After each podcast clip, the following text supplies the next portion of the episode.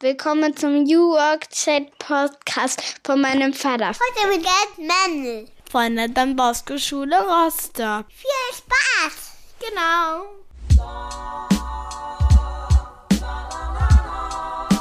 Und damit moin moin und schöne Grüße.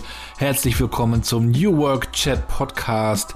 Ich bin Gabriel, hoste dieses schöne Format seit 2018. Grüße euch aus dem wunderschönen Rostock City oben an der Ostsee und freue mich heute auf eine neue Folge. Mittlerweile sind wir bei Episode 127.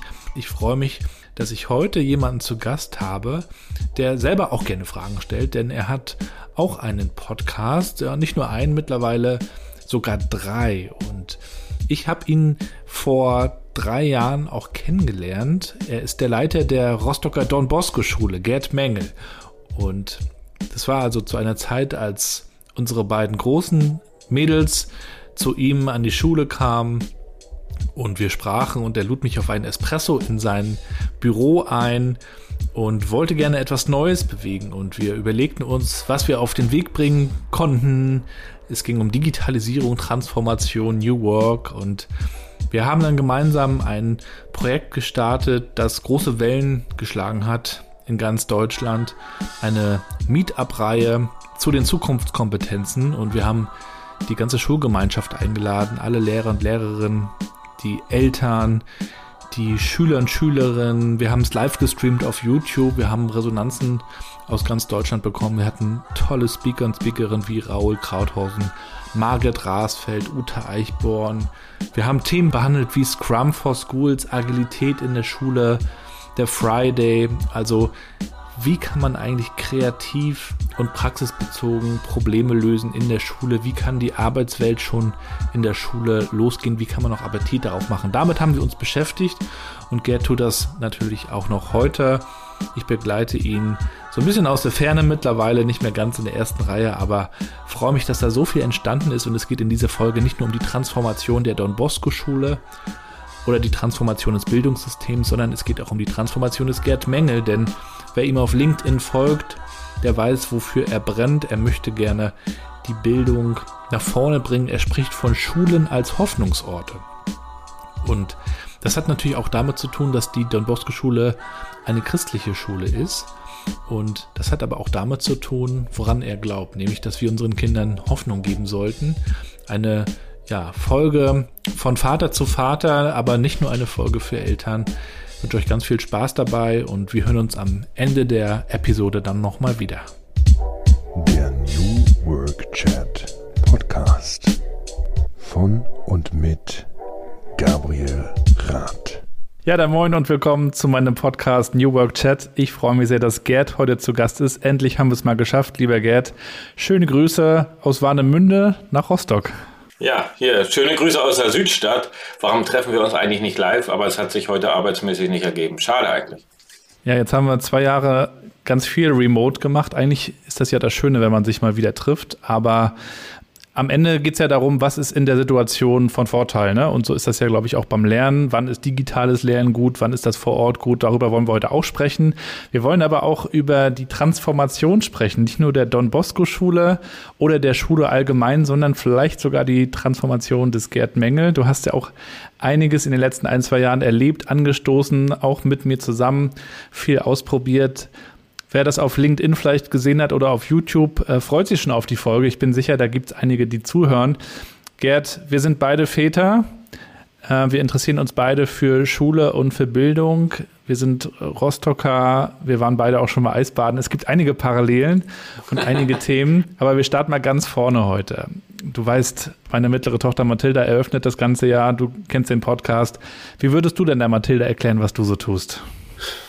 Als Job wäre es natürlich so, ich versuche, dass alle Kinder, die zur Schule gehen oder von unserer Schule gehen, sich wohlfühlen. Dass die Lehrer und Lehrer die Möglichkeiten haben, den Kindern was beizubringen und dass wir alle Kinder sozusagen bis, ja, so unterstützen, dass sie eine gute Zukunft haben und äh, dass die Eltern guten und frohen Mutes ihre Kinder morgens in die Schule bringen, so wie du es manchmal tust. oder oft. Ja, jetzt werden sie langsam älter, jetzt werden sie auch selbstständiger. Ähm, du hast mal geschrieben auf LinkedIn, Schulen sind Hoffnungsorte oder sollten Hoffnungsorte sein. Kannst du das an der Stelle mal ein bisschen erklären? Ja, um ehrlicherweise zu sein, ist natürlich äh, geklaut. Es ist ein, also eine der unbekanntesten äh, Papiere äh, unseres aktuellen Papstes ist ein äh, Papier, was er im, im, im, Dezember 2020 oder 21, da müsste ich jetzt nochmal genau, 2020 würde ich sagen, rausgeben. Und da geht es um das Thema Bildung. Und da sagt er genau das, was ist die Aufgabe von, von Schule? Hoffnung zu vermitteln, für das Leben stark zu machen, Zukunft zu vermitteln. Und ähm, ja, ziemlich progressiv, also ziemlich progressiv, ein ziemlich progressives Bild und das hat mir sehr gut gefallen und äh, das habe ich übernommen. Steht auch in diesem Interview, äh, was ich da gegeben habe, äh, beziehe ich mich auch darauf und ähm, das ist, äh, was Papst Franziskus da sagt, das stimmt einfach. Ich sage mal, unter diesem Wort können sich viele wirklich versammeln. Es geht also nicht nur um den Stoff, der vermittelt Nein. wird, sondern um viel, viel mehr. Darüber werden wir heute natürlich auch sprechen. Du hast ja auch ganz verschiedene Rollen hm. neben der Rolle des Schulleiters. Das bringt mich natürlich zu meiner zweiten Frage. Mit welchen fünf Hashtags würdest du dich eigentlich beschreiben? Ja, natürlich. Hashtag Vater, Hashtag Schulleiter. Du hast nach Rollen gefragt. Ja, Hashtag Berufswahnsinniger, Hashtag, ja, vielleicht auch Podcaster und Hashtag Rostocker. Also wenn ich jetzt noch ein paar ergänzen dürfte, dann, dann würde ich noch sagen Hashtag LinkedIn-Influencer. Ich habe gesehen, du hast jetzt 7400 Follower. Ich muss mir Mühe geben, dich einzuholen. Hashtag Networker würde ich bei dir auch noch sagen. Und natürlich auch Hashtag Lehrer. Du bist ja nicht nur ein Schulleiter, Stimmt. sondern ähm, kennst den Schulbetrieb natürlich auch noch aus der, äh, aus der Perspektive sozusagen. Fangen wir doch mal vorne an. Wenn wir über Schule mal nachdenken oder uns das anschauen, Schule hat natürlich auch eine große Entwicklung gemacht in den letzten Jahrzehnten. Auch wenn in der öffentlichen Diskussion das immer so dargestellt wird, als ob Schule immer noch so ist wie vor 50 Jahren. Es hat sich ja schon viel ge getan. Ich weiß, mein Opa, der hat mal erzählt, wie der als Kind auch noch mit dem Rohrstock geschlagen wurde in der Schule. Das ist natürlich schon ein bisschen länger her. Aber wie hast du in deiner Kindheit Schule erlebt? Schule war, ich, ich bin ja in der DDR groß geworden, noch, äh, also bist äh, Daddy-Blogger. Ich bin ja mehr so De Des-Blogger. also schon ziemlich alt. Ähm, die war Schule etwas für mich sehr ambivalentes. Und ich habe, glaube ich, so, solange ich auf dem Dorf gelebt habe und auch noch nicht so, so tief reflektiert habe, was mich umgibt und meine Welt. Ähm, ich bin ja im, in einem ja, im Forsthaushalt groß geworden, also in einer sehr ländlichen Region. Ähm, bin ich gar nicht so tief eingegangen. Das hat man gemacht und da waren die Freunde und ähm, ich hatte auch keine Schwierigkeiten so in der Schule. Ähm, war das für mich ein Ort, der war okay ich sag mal, bis sozusagen das kritische Denken eingesetzt ist. Was ich sag mal, die Pubertät war wirklich dann ein Einschnitt, so wo, ich, wo mein ganzes Weltbild, ich bin dann auch in ein Internat gekommen, ja, mein ganzes Weltbild dann auch ins Wanken geraten ist. Und ähm, das, äh, denke ich, war das, was du sagst mit Schule, ähm, war das natürlich sehr behütet bei uns. Also wir waren ganz wenig Kinder in der Schule. Also ich an meine Grundschulzeit, das sind äh, wir waren 14, 15 Kinder und hinterher in der, heute würde man sagen, Realschule oder POS hieß es damals, bis zur 10. Klasse, obwohl ich dann 9. bin dann wiedergekommen am Ende. Aber da waren wir 18 Schüler. Also das, das, das, das gibt es heute vielleicht so in elitären Internatsschulen, aber es ist eigentlich sehr, und das war sehr, sehr, sehr familiär. Obwohl diese Klasse, in der ich war, das ist, äh, könnte man heute solche Lausbubenfilme oder sowas drehen. Wir waren ganz viele Jungs und drei, also drei Mädchen. Also es war auch nicht, es war kein Zuckerschlecken. Ich sage mal so, zu unserer Abschlussfeier äh, sind zwei Lehrer, glaube ich, gekommen. Das war unsere Klassenlehrerin und das andere war ein Elternteil, der zufällig ein Kind. Also wir waren jetzt, hatten jetzt nicht so, was die Beliebtheitsskala als Klasse war, war das schon schwierig. Aber selbst wenn man sozusagen Teil äh, der Kla oder dieser Gruppe war, war das sehr schön. Und wir haben als Kindheit, jetzt, ich habe den DDR-Aspekt noch nicht beleuchtet, kommen wir vielleicht noch drauf zu war das auch etwas, wo man sich immer versucht hat, Freiräume zu erkämpfen. Also wir haben auch, ich habe wir sind mit unserer Klassenlehrerin, die eine ganz überzeugte Kommunistin war, aber das ist auch so ein Highlight aus meiner Schulzeit. Und wir haben sehr viel im Wald gearbeitet bei meinem Vater und hatten eine, ich sag mal, eine Klassenkasse, die jetzt nicht üblich war für eine normale Klasse. Und da sind wir, wollten nach Ungarn fahren, unsere Abschlussfahrt. Das, wenn jetzt hier ein jüngerer Mensch das hört, sagt, ja, was ist das Problem, fährt man nach Ungarn. Das war natürlich total absurd, weil keine, es gab keine Klassenfahrt nach Ungarn. Wir hatten uns das ausgerechnet, das hat alles gepasst. Wir hatten mehrere tausend DDR-Mark. Ja, und dann hat er gesagt, na, wenn wir nicht nach Ungarn fahren, dann fahren wir nach Prag. Und dann haben wir uns irgendwie das teuerste Hotel in Prag genommen, da waren nur Westtouristen. Und so habe ich 88, und das war sehr interessant, haben wir da so, äh, ja, die deutsch-deutsche Einheit haben wir da schon mal so ein bisschen vorgelebt. Dann haben wir mit, mit äh, Stud, äh, Stud, ja, Abiturienten aus Stuttgart, haben wir dann wirklich drei Tage da äh, wirklich gefeiert. Hm. Sehr schön. Und es gab, also ich, es gibt einen Klassenkameraden, der auch wirklich noch bis heute Kontaktpflicht zu den jungen Menschen. Ich habe ja drei Kids, wie gesagt, und die beiden Großen sind ja auch an der Don Bosco Schule an der Grundschule und der weiterführenden und äh, sind jetzt gerade in ihren sechswöchigen Sommerferien. Und wenn ich dir manchmal erzähle, ich hatte früher acht Wochen, dann sind die immer neidisch. Und dann sage ich aber, ich hatte in der Grundschule aber auch samstags noch Unterricht. Und dann freuen sie sich wieder, dass es, dass es es heute nicht mehr gibt. Wie hast du denn auch den, den Wandel dann so erlebt von DDR zu BRD und dann auch selbst deine Orientierung in Richtung äh, Lehrer werden? Also ursprünglich wollte ich nicht Lehrer werden.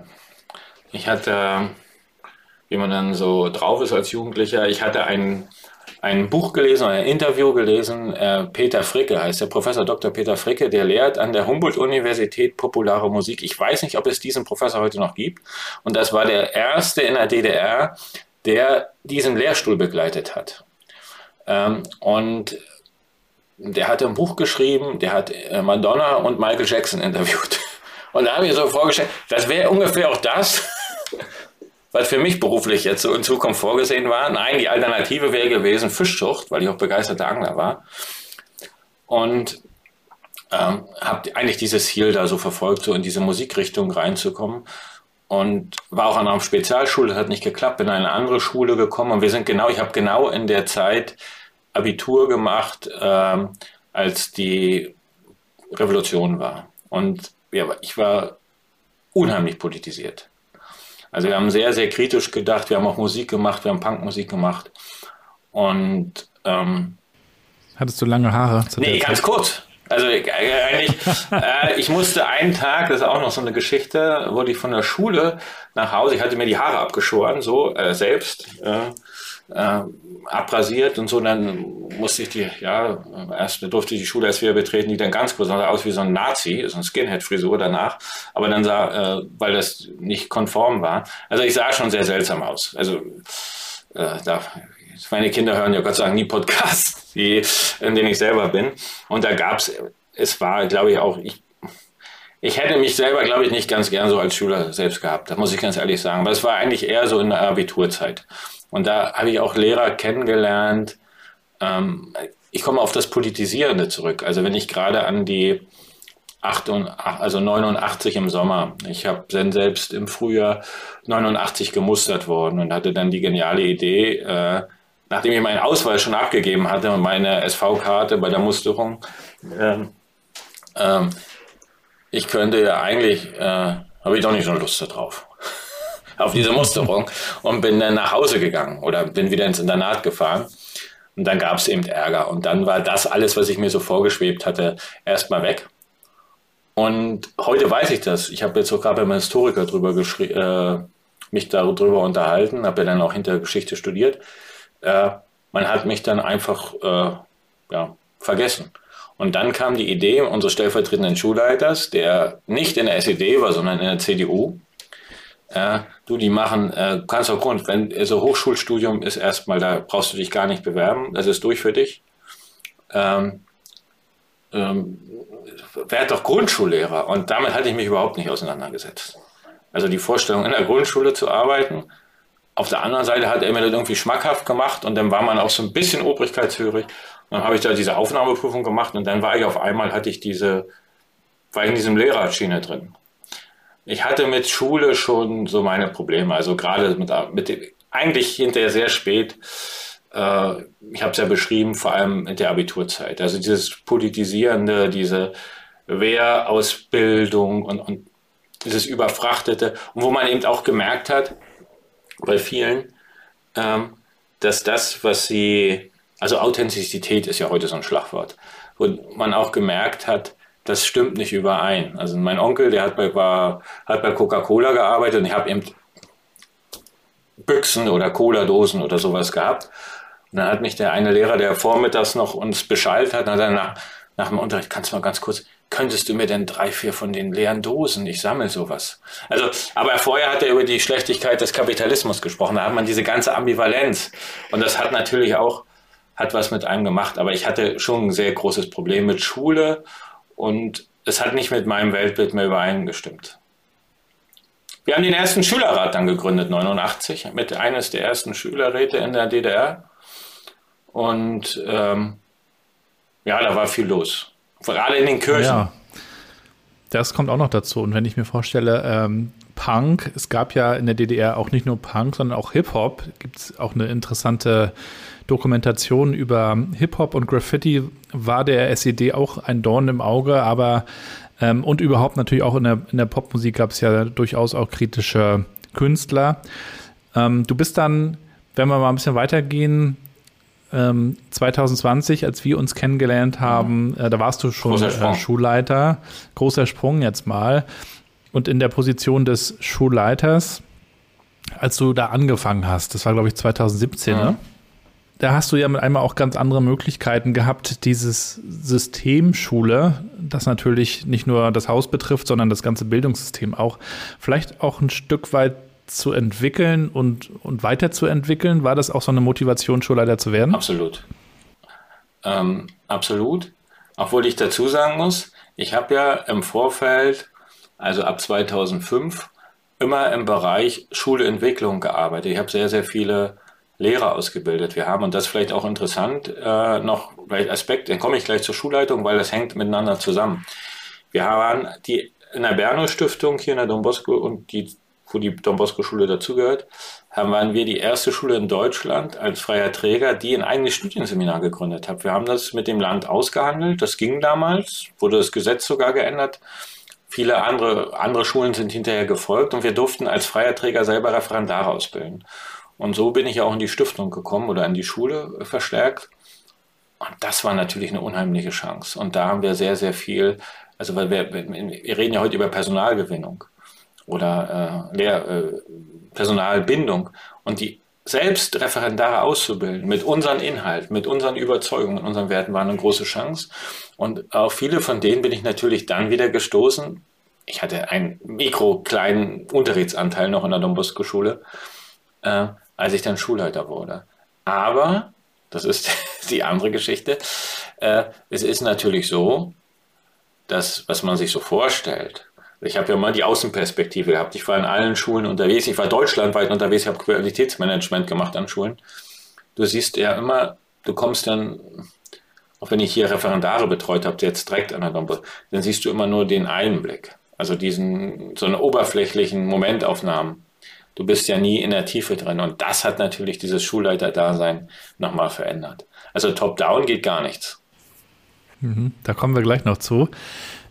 Als sich für, für uns als Eltern die, die Chance ja auch ergab, unsere beiden großen Kids ähm, an die Don Bosco Schule zu schicken, habe ich mir das erstmal alles näher angeschaut. Die Don Bosco Schule, ich kannte sie noch nicht so gut vorher und habe dann gesehen, okay, katholische Schule, das ist bestimmt total steif. Ich hatte aber keine Ahnung, dass wir heute zum Beispiel auch in dem Podcast über TikTok, Agilität, New Work, Transformation sprechen mhm. und viele in Deutschland über die Don Bosco Schule auch schon gesprochen haben. Ja, es gab Berichte in der Zeit, in anderen Medien, im TV, über all das, was schon passiert mhm. ist. Also für die, die die Don Bosco Schule noch nicht kennen, was ist das für eine Schule? Naja, ich will, das eine ist auch genauso wie Momentaufnahmen, wie ich gerade beschrieben habe. Jetzt muss man auch mal ein bisschen demütig sein. Es ist natürlich so, dass Menschen auf uns aufmerksam werden oder aufmerksam geworden sind. Das kam jetzt gerade eben durch die, äh, unser, sag mal, unser Hygienekonzept in der Pandemie und unser Kooperation dort hatten wir eine hohe Aufmerksamkeit und auch durch unsere Meetup-Reihe kommen wir vielleicht hinterher noch. Das waren so zwei Highlights. Ähm, mhm. Also eine äh, hätten wir nicht gebraucht unbedingt. Und aber ich, ich, würde immer noch beschreiben, ich würde uns nicht als Rule Model oder sowas beschreiben. Oder hier, jetzt kommt mal her, guckt euch das an, wie toll wir sind. Sondern wir sind immer noch, wir stehen, wir sind losgelaufen, wir sind aber noch am Anfang. Und das ist noch ein längerer Weg. Und das wäre vermessen. Also dem würde, da würde, sowas würde ich auch nicht unterschreiben oder mir auf die Brust schlagen oder über, äh, seht mal, wie toll wir sind. Was aber, glaube ich, trotzdem wichtig ist, zu zeigen, was man macht. Das muss ich auch erst lernen, äh, weil man dann wieder auf andere Menschen trifft, die auch schon tolle Dinge machen. Und wenn diese Sachen dann zusammenkommen, dann kann was Wunderbares entstehen. Ich erinnere mich, wie du mich auf einen Kaffee eingeladen hast in deinem Büro. Ich glaube, wir hatten auch über LinkedIn sogar zum Anfang Kontakt. Genau. Und was meine, einer meiner ersten Kontakte. Du wusstest auch nicht, dass äh, meine Frau im, nee. im Hort der Grundschule schon angefangen hatte. Das äh, passte dann irgendwie alles ganz gut zusammen. Und dann saß ich mit einmal eines Morgens, hatte die Kinder zur Schule gebracht bei dir im Büro und wir tranken äh, einen der der Espressi die Barista-Mängel dann morgens da ausgibt. Und ja, meine Geheimwaffe. Und dann hast du mir erzählt, dass du gerne Dinge äh, anstoßen und bewegen möchtest. Das war noch gar nicht so konkret, was das alles sein könnte. Ich weiß, da fehlen noch so Begriffe wie ja, New Work, Digitalisierung, Transformation. Aber du warst auf jeden Fall offen und bereit. Und ich finde, darum geht es am Ende des Tages immer. Also keiner hat irgendwelche Rezepte und Antworten. Es geht immer darum, um die Bereitschaft, etwas ähm, sich mal anzuschauen. Wo stehen wir und welche Möglichkeiten gibt es eigentlich und welche Dinge kann man mal ausprobieren? Und dann haben wir uns ja gemeinsam diese Meetup-Reihe ausgedacht. Und vielleicht kannst du auch noch mal kurz erklären, was wir uns da vorgenommen hatten und was wir da angegangen sind. Ja, zur äh, Präzisierung muss ich sogar noch mal sagen, ich war ja, als wir uns da getroffen haben, im ersten Mal, war ich ja noch mal anderen Trip. Ich hatte ja die Idee, wir müssten jetzt eigentlich den Lehrern äh, bei, oder nicht den Lehrern oder Schulgemeinschaft, erklären, wie funktionieren digitale Tools. Und dann machen wir Abendveranstaltungen und wir laden uns jemanden ein und der erklärt dann, wie Padlet funktioniert oder sowas. Ich sage das mal so. Und hast du gesagt, das ist aber total langweilig. irgendwie sowas. Also das kann man wohl mal machen, aber das ist wirklich, das ist für einen kleinen Kreis, macht das für euch irgendwie intern. Aber wo ist das jetzt der Mehrwert für die Kinder? Ich gebe es hin und für die Eltern.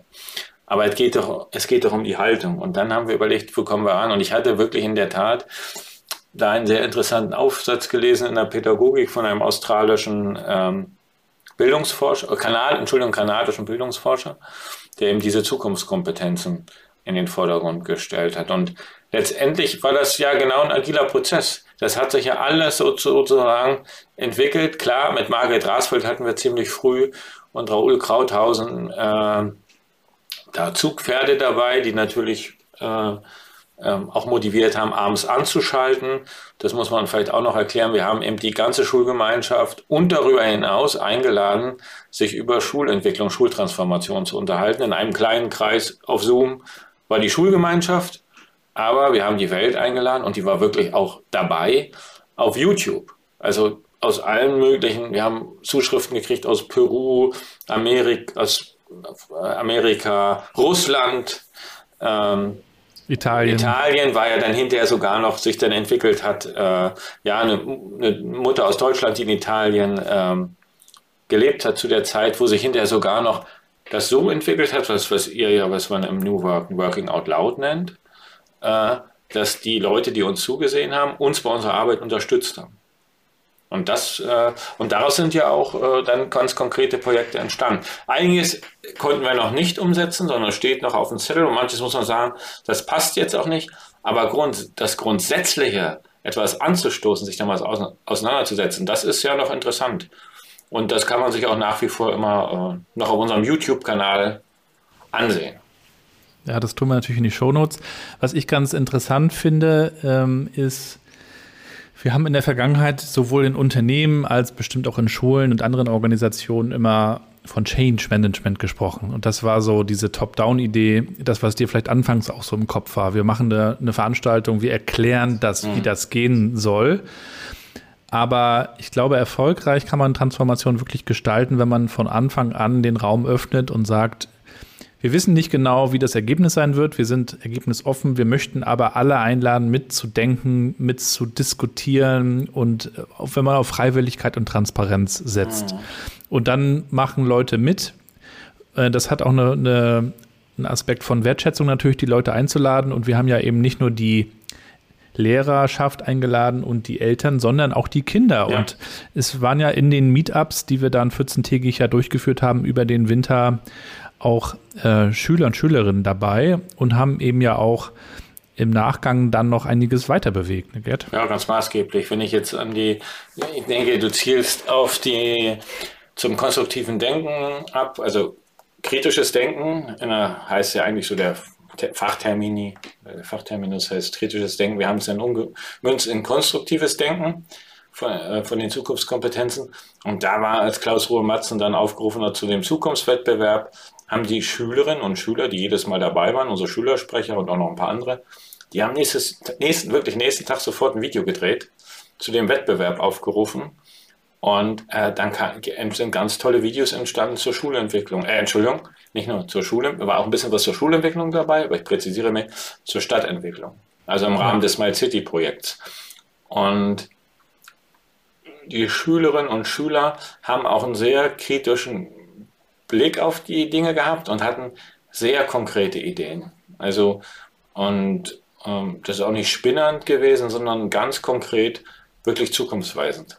Ja, und ich finde das ganz wichtig, dass man die Schüler, Schülerinnen nicht nur als Kunden oder Kundinnen oder Nutzer des Systems irgendwie sieht, sondern dass die in, in diese Weiterentwicklung auch eingebunden mhm. werden. Denn die haben ja auch viele gute Ideen. Die beschäftigen sich ja auch schon mit Themen und Medien, mhm.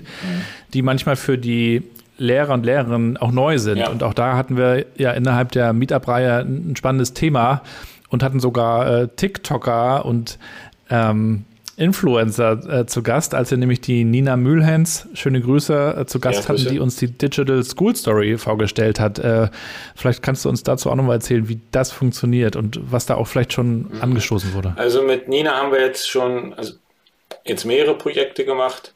Ähm, Im letzten, also war, sag mal, wegweisend war äh, das Thema zur Stadtentwicklung, die haben wir dann eben engagiert auch oder haben auf die Kompetenzen zurückgegriffen. Was da aber ganz interessant war, äh, aus diesem Kontext heraus, da hatten wir ja auch Robert Dahl äh, dabei, äh, der dann jetzt mal aus der Unternehmerperspektive auch. Der hat eben, Gründer von Karls. Genau, äh, glaube ich, der ist auch jetzt gerade in dem Podcast vor mir äh, dabei oder ist dran in einer Folge, mhm. kann sich, könnt ihr euch anhören. Ähm, die, der hat genau, genau, der hat bestätigt, hat genau diese Kompetenzen brauche ich jetzt.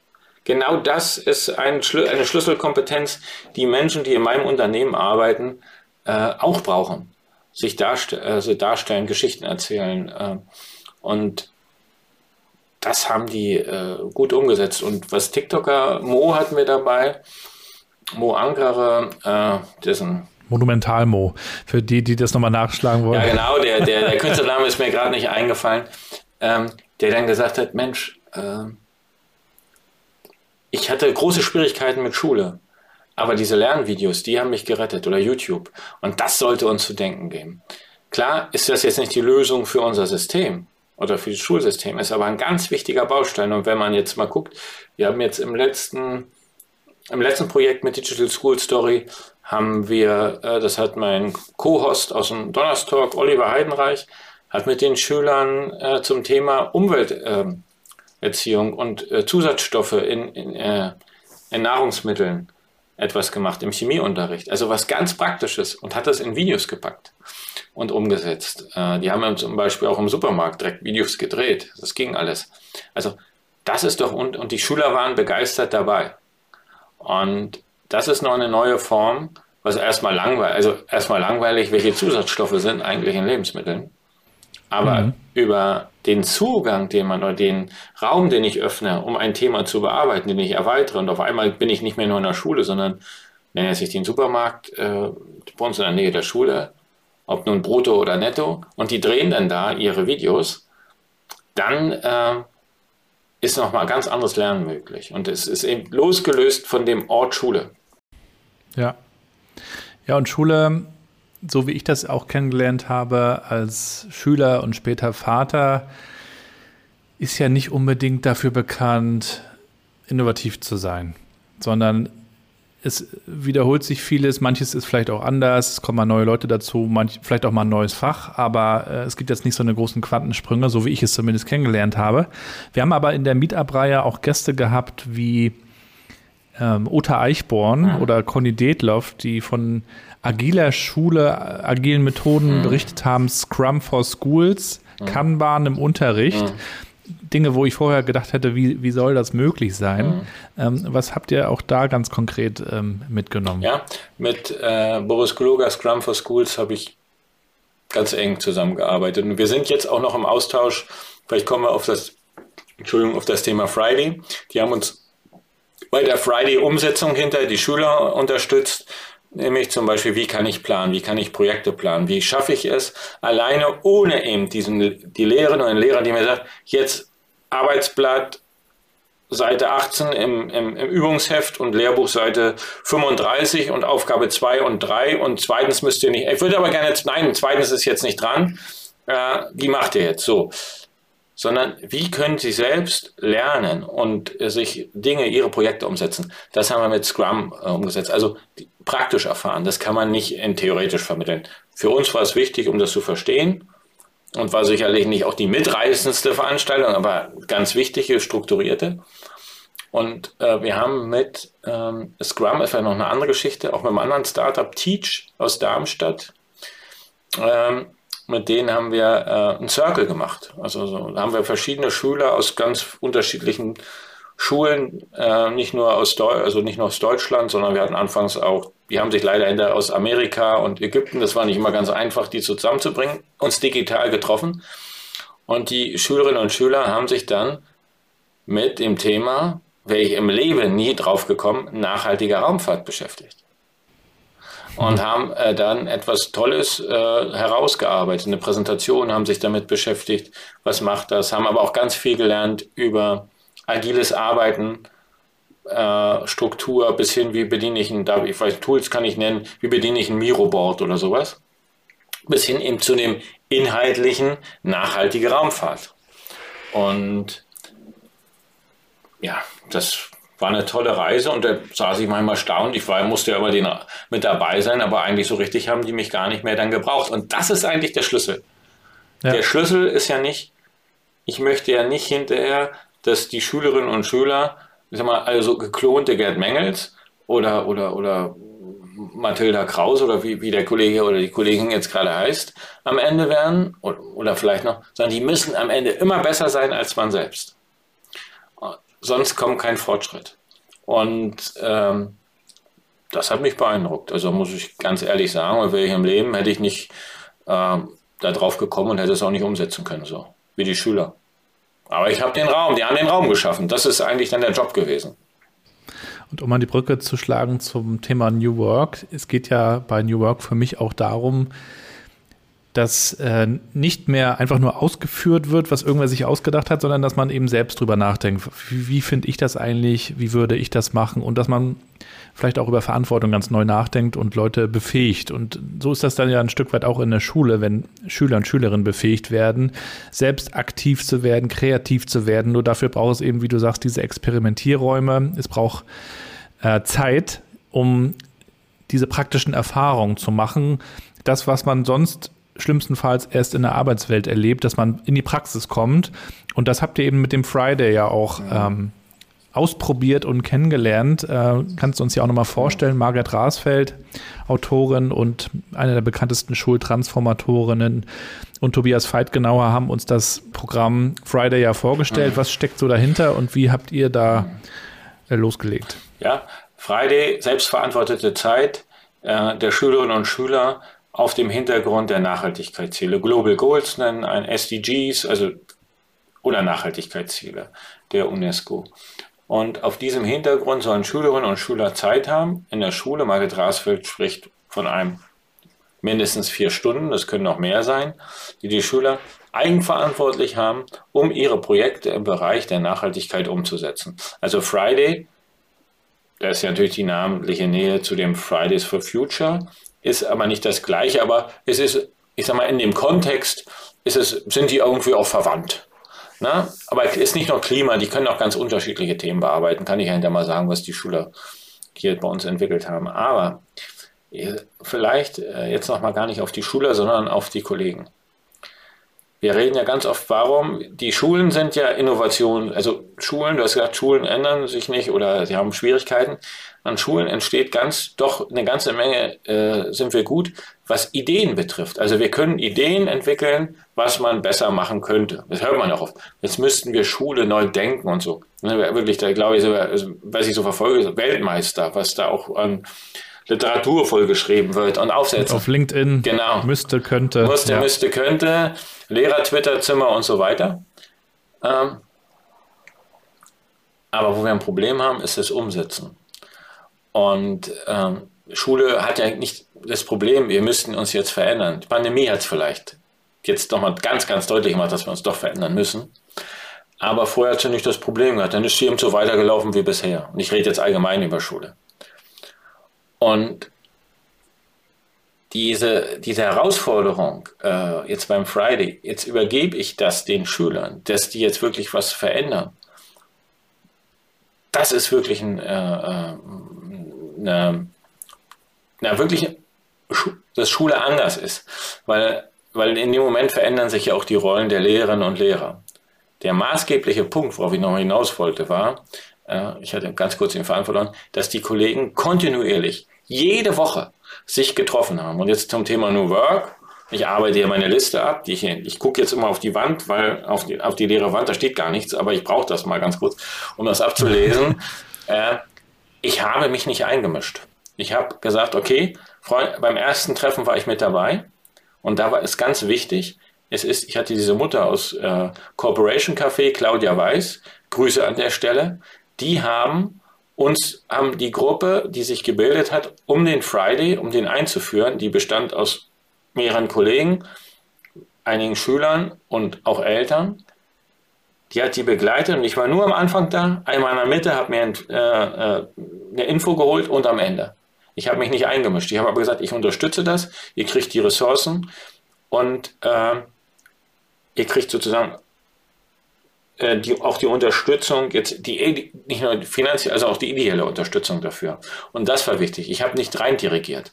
Und das Erfolgsgeheimnis war die Kontinuität und nicht die, die Überplanung und Übersteuerung durch äh, für, äh, Leitung.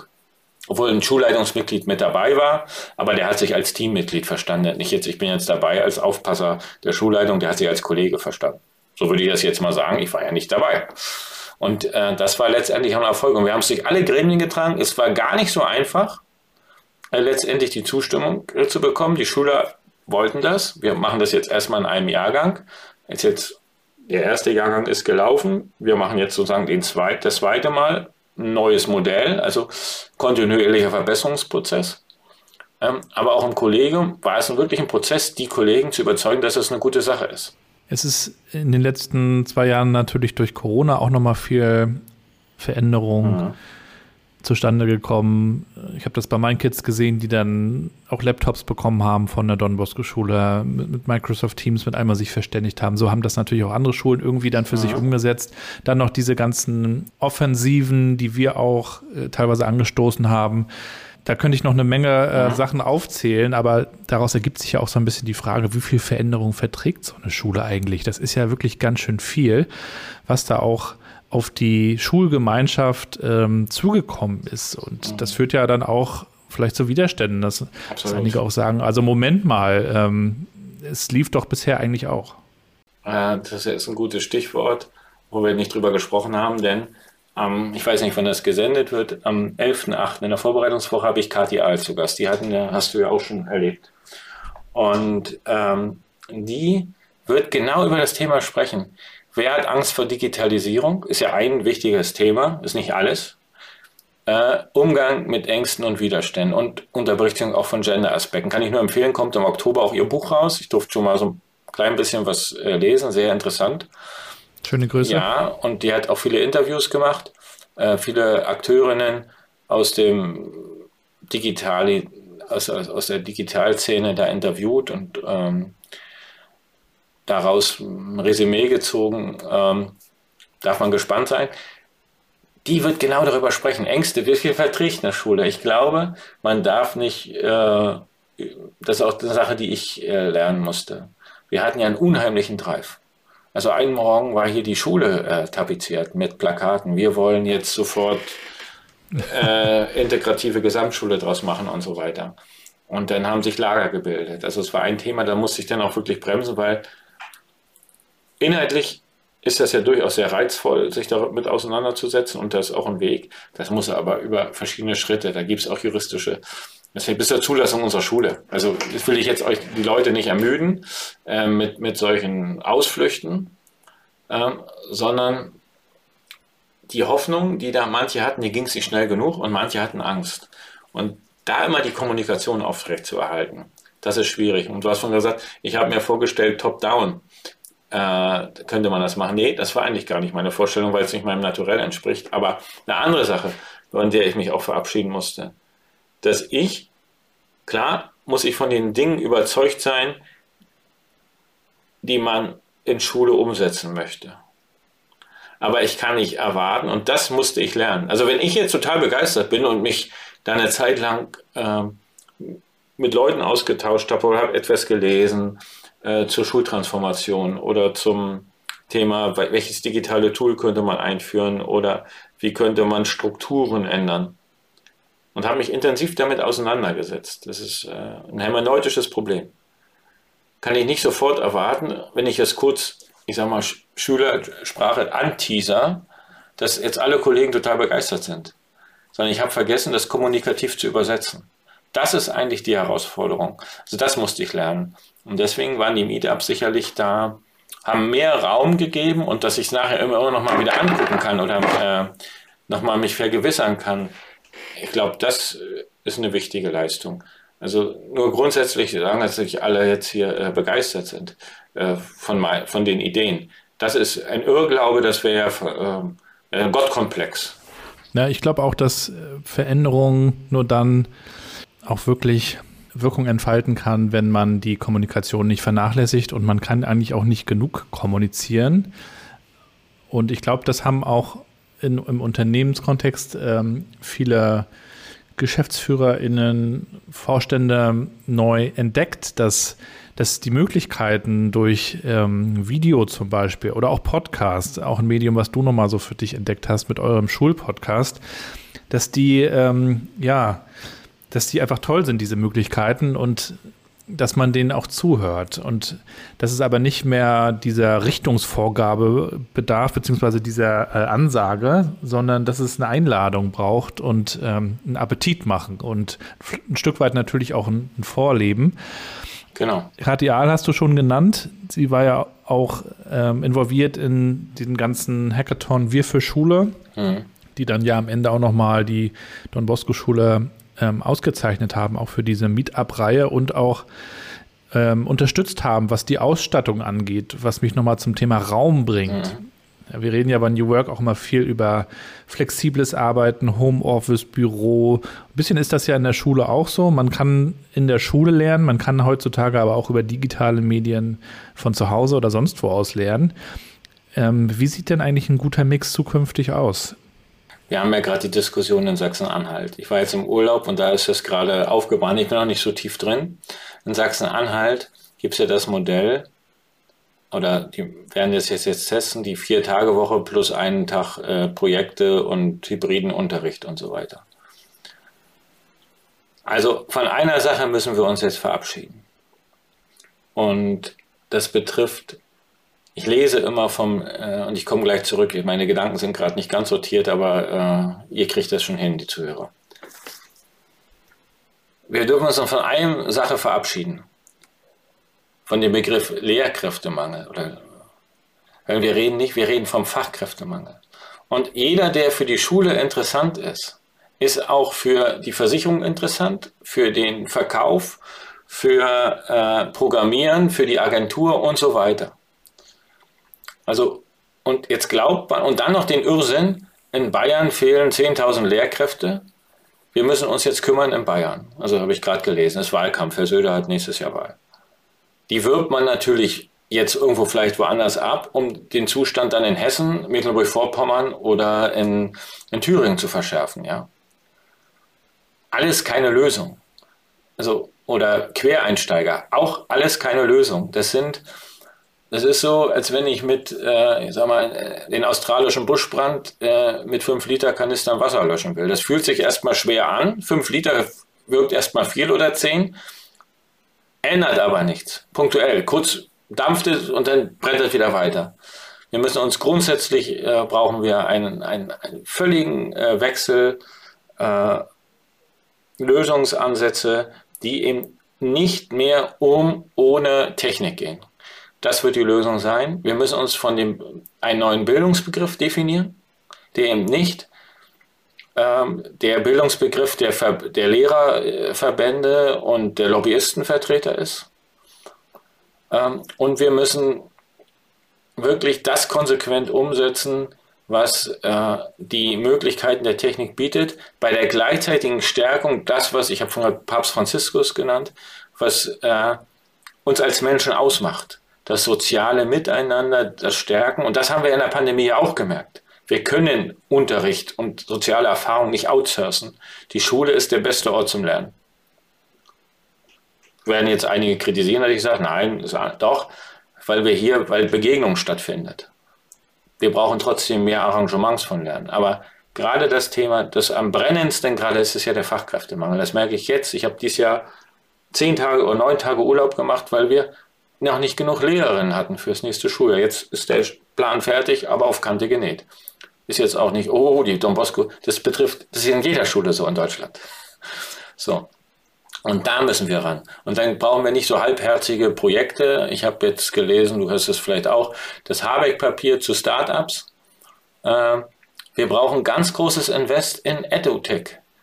Und es, jetzt kam die Woche auch raus OER zu den Open Education Resource, also diesen offenen Lehrmitteln, äh, wo Startups eine ganze Menge zu beitragen könnten. Da steht drin, naja, die sollen sich mal jetzt überlegen, äh, äh, Nutzer äh, wie das ist jetzt Kosten und Nutzen, die sollen sich mal nicht so haben, können sie auch kostenlos zur Verfügung stellen, mal übersetzt.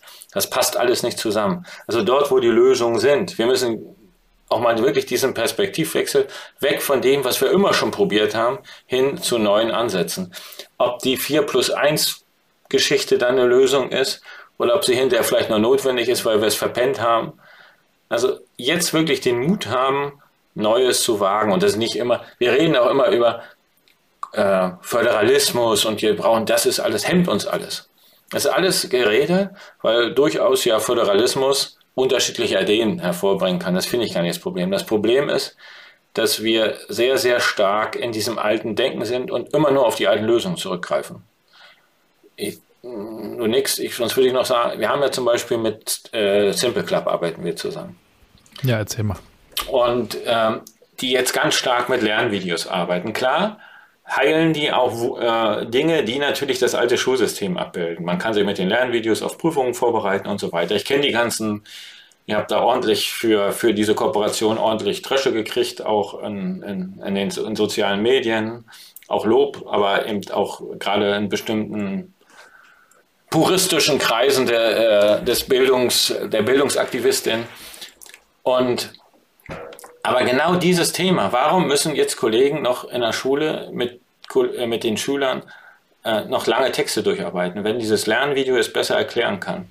Und warum kann ich das Lernvideo mir nicht dann äh, zu Gemüte führen, wenn mir danach ist? Klar müssen die Schülerinnen und Schüler darauf vorbereitet werden, mit ihren Skills oder mit ihren Fähigkeiten, Eigenschaften, sich das anzueignen. Und das kann auch eine Möglichkeit sein in der Schule. Äh, es kann aber auch sein, ich übe jetzt nochmal später. Ich könnte Schultage verkürzen. Ich könnte ähm, ähm, Arrangements anders setzen. Ich könnte Lehrer auch entlassen. Denn das ist eine zweite Sache, die dann noch dazu kommt. Ich habe gesagt, es ist ja noch Lehrkräftemangel. Irgendeiner muss die Arbeit ja machen. Wenn keine Quereinsteiger da sind, machen es die Kollegen wieder mit, was der eigentliche Skandal ist äh, die ja schon früher haben die mal 22 oder 23 Stunden vor der, wo es noch keinen Krieg gab, noch keine Klimakrise, äh, ähm, und, und so weiter haben die 22 und die arbeiten jetzt 27 Stunden und müssen dann nochmal, kriegen nochmal oben was drauf.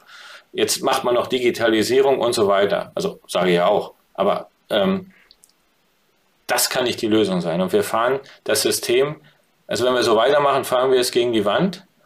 Und ich erwarte da einfach auch von den Verbänden und von den Gewerkschaften einfach ein Umdenken. Klar, wenn man so eine Gewerkschaftszeitung aufschlägt, 80 Prozent der Werbung ist äh, Werbung für Burnout-Kliniken, ob es da einen gewissen Zusammenhang zwischen der Politik und der, äh, obwohl die haben jetzt ja die 4 plus 1 Woche begrüßt, der Politik und den Werbe an, an der, der Gewerkschaften und äh, den Werbetreibenden dort ist, das weiß ich nicht genau. Ja, ein großes Spannungsfeld, eine spannende Zeit.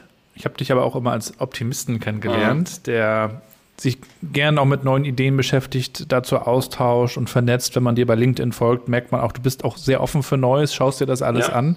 Bist nebenbei auch noch engagiert im Aufsichtsrat der Rostock Seawolves. Ja, ja was Positives. Ähm, hast auch noch im, im, im Basketball-Kontext auch noch ein kleines Podcast-Projekt. Ähm, startest jetzt noch einen dritten Podcast. Ja. Wie bekommst du das denn alles unter einen Hut? Wie managst du deine Energie?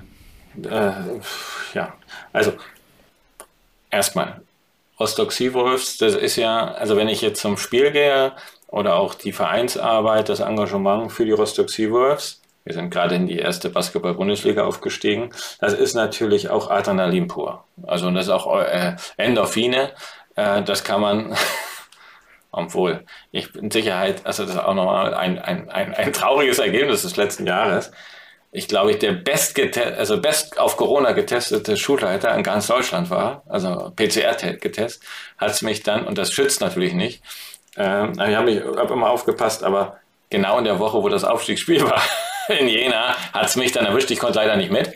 Ähm, aber so viel dazu, das ist natürlich für mich auch äh, ja, das sind Momente, wo man eben nicht über Schule, über Probleme nachdenkt, sondern wo man dann im Game ist, sage ich jetzt mal, wo man dabei ist, wo man sich freut, wo man die Erfolge mitfeiert, auch die Niederlagen vielleicht verarbeiten muss. Und äh, das ist einmal das Profisport, aber ich engagiere mich ja auch in dem Bereich Schule und Sport und da glaube ich eben, und da auch äh, Vereinssport, dass da eben ein ganz wichtiger Schlüssel ist für eine mentale Gesundheit und auch für eine Gesundheit der Gesellschaft und der Kinder.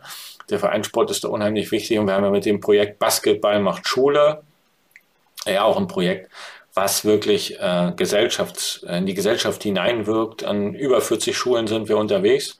Werden das jetzt auch noch ausweiten aufs Land. Dazu gibt es mit dem Basketballverein, äh, mit dem Landesbasketballverein. Das ist für mich äh, jetzt keine Belastung in dem im klassischen Sinne. Die Podcasts, ja, also den Basketball-Podcast, da machen wir eine Staffel im Jahr, so drei bis vier Folgen. Äh, das machen wir an einem Wochenende, wird das produziert. Das ist äh, Hobby und auch Historiker, da bin ich auch Historiker. Aber der andere Podcast ist äh, in Donnerstalk, reden wir über den kurz. Ich kann auch zu dem neuen Projekt was sagen. Das ist natürlich für mich Weiterbildung. Genau darüber haben wir heute aufgenommen. Ich habe schon gesagt und da haben wir uns darüber auch ausgetauscht mit meinem Kurs Oliver und Akati. Es ist immer eine Lernreise. Also von jedem Gast, von jeder Gästin lernt man. Und die bringen ja immer Aspekte mit ein. Zum Teil kenne ich, kennt man sich, zum Teil berichten wir natürlich aus der Schule, aber ich lerne Menschen ja auch nochmal im anderen Kontext kennen. Und ähm, wie das öffnet, unheimlich öffnet, auch neue Räume und neues Lernen, das ist ungemein. Also was ich dadurch gelernt habe. Und äh, was auch erstaunlich ist, bin jetzt auch schon öfter mal angesprochen worden äh, von Leuten, dann ist man überrascht und dann, ja, sind sie denn, ja, ich kenne, ich habe ihren Podcast gehört oder so, oder den habe ich dann Podcast. Dann wundere ich mich, dass andere das ja gehört haben. Aber wenn man das sendet, gibt es vermutlich auch Leute, die das hören. Also jetzt, jetzt gar nichts mit der Schule zu tun haben. Und ähm, das ist eigentlich interessant. Oder gefragt haben, können wir nochmal einen Kontakt haben, der war bei dir im Podcast. Oder wir haben auch schon Leute vernetzt. Also das ist auch irre, dass wir Leute hatten im Podcast und die haben das dann gehört und die sind jetzt, arbeiten jetzt an einem Projekt äh, zusammen. An, an, also, ähm, und das ist eigentlich dann, hat das alles auch einen Sinn, als wenn man nur so für sich das, also nur für sich macht. Aber ich muss ehrlicherweise sagen, man lernt immer was Neues dazu. Man muss nur in Bewegung bleiben, ne? Und genau. Die, das neue Projekt, wenn ich das sagen kann, ich weiß nicht, wer das ist, das startet am 13.8. zusammen mit der Ostsee-Zeitung und ähm, wird unterstützt von Hemsel. Hemsel ist ein, ja, ein Immobilienunternehmen aus oder die investieren in soziale Immobilien äh, in Skandinavien, aber auch in Deutschland, bauen Schulen und Universitäten, Turnhallen. Die unterstützen uns zusammen mit der, und da werden wir mit Prominenten, aber auch mit Menschen von des öffentlichen Interesses über ihre Bildungszeit sprechen. Im Grunde genommen so ein bisschen, wie du das heute versucht hast, mit mir am Anfang. Ja, habe ich mich auch noch so ein bisschen gesperrt. Ähm, da werden wir über ihre Schulzeit sprechen. Genau 30 Minuten lang. Das wird die große Hofpause heißen. Ich hatte ja das Wort Butter, Brot und Peitsche, aber da konnte ich mich nicht mit durchsetzen. Ist vielleicht auch ein bisschen sehr äh, negativ. Und da werden wir mit denen über die, ihre Schulzeit sprechen. Als erster Gast Jens Hakanowitz, der Manager der Rostock Seawolves, das die gerade genannt. Aber unter anderem auch ein Gast, den ich bei euch gelesen habe, demnächst bei einer Bildungsgeschehen aller Bali Radovan, die Staatsministerin. Die mhm. wird über ihre Schulzeit sprechen, hat ja eine interessante Geschichte auch. Äh, einen interessanten Hintergrund mit auch einer Zeit zum Beispiel in Russland und so weiter, wo sie Kind war.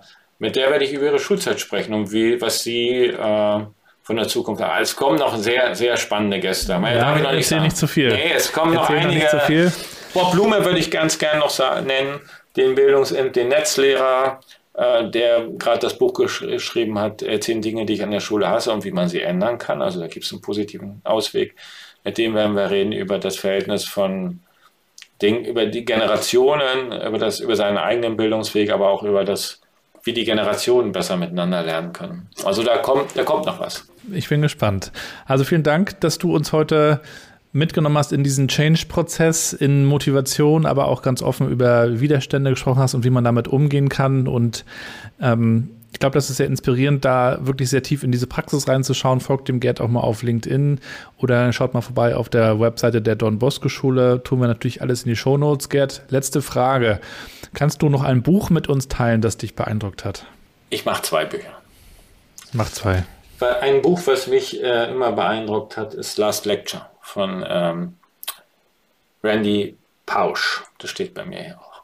Das habe ich gelesen und da lese ich öfter drin, der bei Disney ein Manager, der an schwer an äh, Krebs erkrankt ist und der hat, wollte eigentlich die Uni wechseln. Der hat auch sehr viel mit KI schon gemacht vor zwei, in, den, in den Nullerjahren.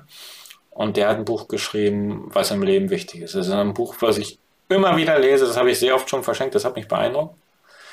Ähm, das ist jetzt mal für Leute, die im Businessbereich unterwegs sind, denke ich, ganz hilfreich. Und jetzt habe ich gelesen, meinen Freund Heinz Strunk, ein Sommer in Niendorf, Aufstieg durch Abstieg, ein Rechtsanwalt, der in Niendorf äh, Urlaub macht, da nahe, Nähe, in Nähe von Travemünde und äh, total versackt. Nicht zu viel verraten. Nee, der total versackt und äh, der Gegenentwurf von dem, äh, was wir Aufstieg nennen, aber ob er am Ende frei ist oder was es mit ihm macht, ähm, der ist schon, das ist ein äh, ganz toller Roman und wer auch so Philip Bruce oder sowas mag, äh, so amerikanische Literatur, der wird mit dem neuen Buch sich sehr versöhnen können von Heinz Strong. Also ich weiß, äh, der Goldene Handschuh war ja auch so ein Bestseller, den viele gelesen haben, aber äh, wo manche auch so ein bisschen mit ähm, aufgrund der Härte mit gehadert haben, aber die, ein Sommer in Niendorf kann ich gerade jetzt im Sommer nur empfehlen, auch wenn es nicht in Mecklenburg-Vorpommern spielt,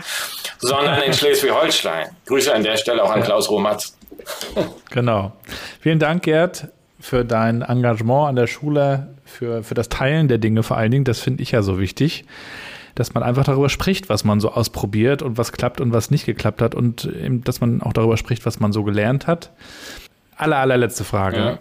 Wenn du zurückschaust in die, in die letzten zwei, zweieinhalb ja. Jahre, was würdest du sagen, was ist so ein wichtiges Learning, was du so mitnimmst? Also Offenheit. Das ist für mich absolute Offenheit, ausprobieren, das, was man Fehlerkultur hinzulassen und offen sein. Also was ich an Menschen kennengelernt habe und was da passieren kann, äh, das ist für mich äh, das absolut, äh, das ist für mich ein absolutes äh, Learning. Ich darf noch ein Beispiel nennen. Ab in die Transformation ist ein äh, Start, Social Startup, zwei junge Frauen aus Berlin und die haben mit uns, die wirken, ich habe mit denen telefoniert, irgendwie haben die angerufen, wollten ganz was anderes und dann sagte, ey, los, kommt nach Rostock, macht, ihr könnt ihr was machen, ihr seid richtig verrückt, das gefällt mir, macht doch mit den Schülern was. Und wenn man das dann einmal gemacht hat und die haben mit den Schülern hier gearbeitet, Äh, und ganz anders, als man dazu gewohnt ist. Die waren völlig unverdorben, sagen wir mal, durch, durch die ganze Twitter-Bubble. Die kannten auch keine anderen Bildungstheoretiker oder Aktivisten oder so, waren überhaupt noch nicht vernetzt. Aber die haben einfach authentisch was gemacht. Und wenn man diese, ich sag mal, ich würde mal sagen, solche Perlen nochmal entdecken kann, die dann einem auch, die die Schüler und die Schule einfach weiterbringen, das ist äh, eine ganz tolle Erfahrung. Sehr schön. Schönes Schlusswort in diesem Sinne. Viel Erfolg weiterhin. Seid offen. Seid offen, bleibt offen, werdet offen, genau. Dir alles Gute. Nicht für alles, aber für die guten Sachen. Genau. Und bleib gesund, Gerd, ne? Ja, vielen Dank. Und komm mal mit Eisbaden, es geht bald wieder los. Uh, ja. Mach ich. Ich habe jetzt zugesagt, das haben jetzt einige gehört. Du hast, wir haben es auf Band. Ja, wir haben es auf Band. gut, okay, vielen Dank. Danke dir. Bis bald. Mach's gut. Ciao. Ciao. Damit sind wir schon am Ende der heutigen Folge. Folgt dem Gerd mal auf LinkedIn vor allen Dingen. Da gibt es täglich neuen Content rund um Bildung, die Zukunft der Schule. Gerd ist da mittlerweile ein Influencer, könnte man eigentlich schon sagen. Zumindest unter den Lehrern in Deutschland. Und er freut sich, glaube ich, auch immer über eure Kommentare, über eure Fragen und auch übers Netzwerken. Und wenn ihr mögt, dann Hört auch gerne weiter zu, teilt diese Folgen, schreibt mir, wie euch der Podcast gefällt, mit wem ich mal worüber sprechen sollte. Vielen Dank für alle Nachrichten, die mich da auch erreichen. Über Twitter, LinkedIn und über meinen Blog erreicht ihr mich, gabrielrad.com oder auch newworkchat.de. Das sind so diese Adressen. Und ich teile auch, was ich gelernt habe in fast 130 Folgen dieses Podcasts. Wie kann neue Arbeit funktionieren? Was sind so die Chancen auch angesichts des Fachkräftemangels, wie können wir in der Digitalisierung eigentlich auch neu und besser arbeiten, was machen wir mit dem ganzen Thema Unternehmenskultur, darüber spreche ich, komme gern zu euch und halte eine Keynote, können aber auch Impulsvorträge sein. Gerade in dieser Woche war ich in Göttingen eingeladen bei der Verdi und es ging darum, wie eigentlich auch Betriebsräte das Thema New Work ganz neu verstehen und welche Rolle sie dabei auch haben. Und am Ende geht es, glaube ich, darum, dass wir alle diese Verantwortung auch annehmen, dass wir unsere Unternehmen, die Organisationen, in denen wir unterwegs sind, mitgestalten, uns dafür verantwortlich fühlen. Neue Folgen ja immer am Freitag. Bleibt gesund und bleibt connected.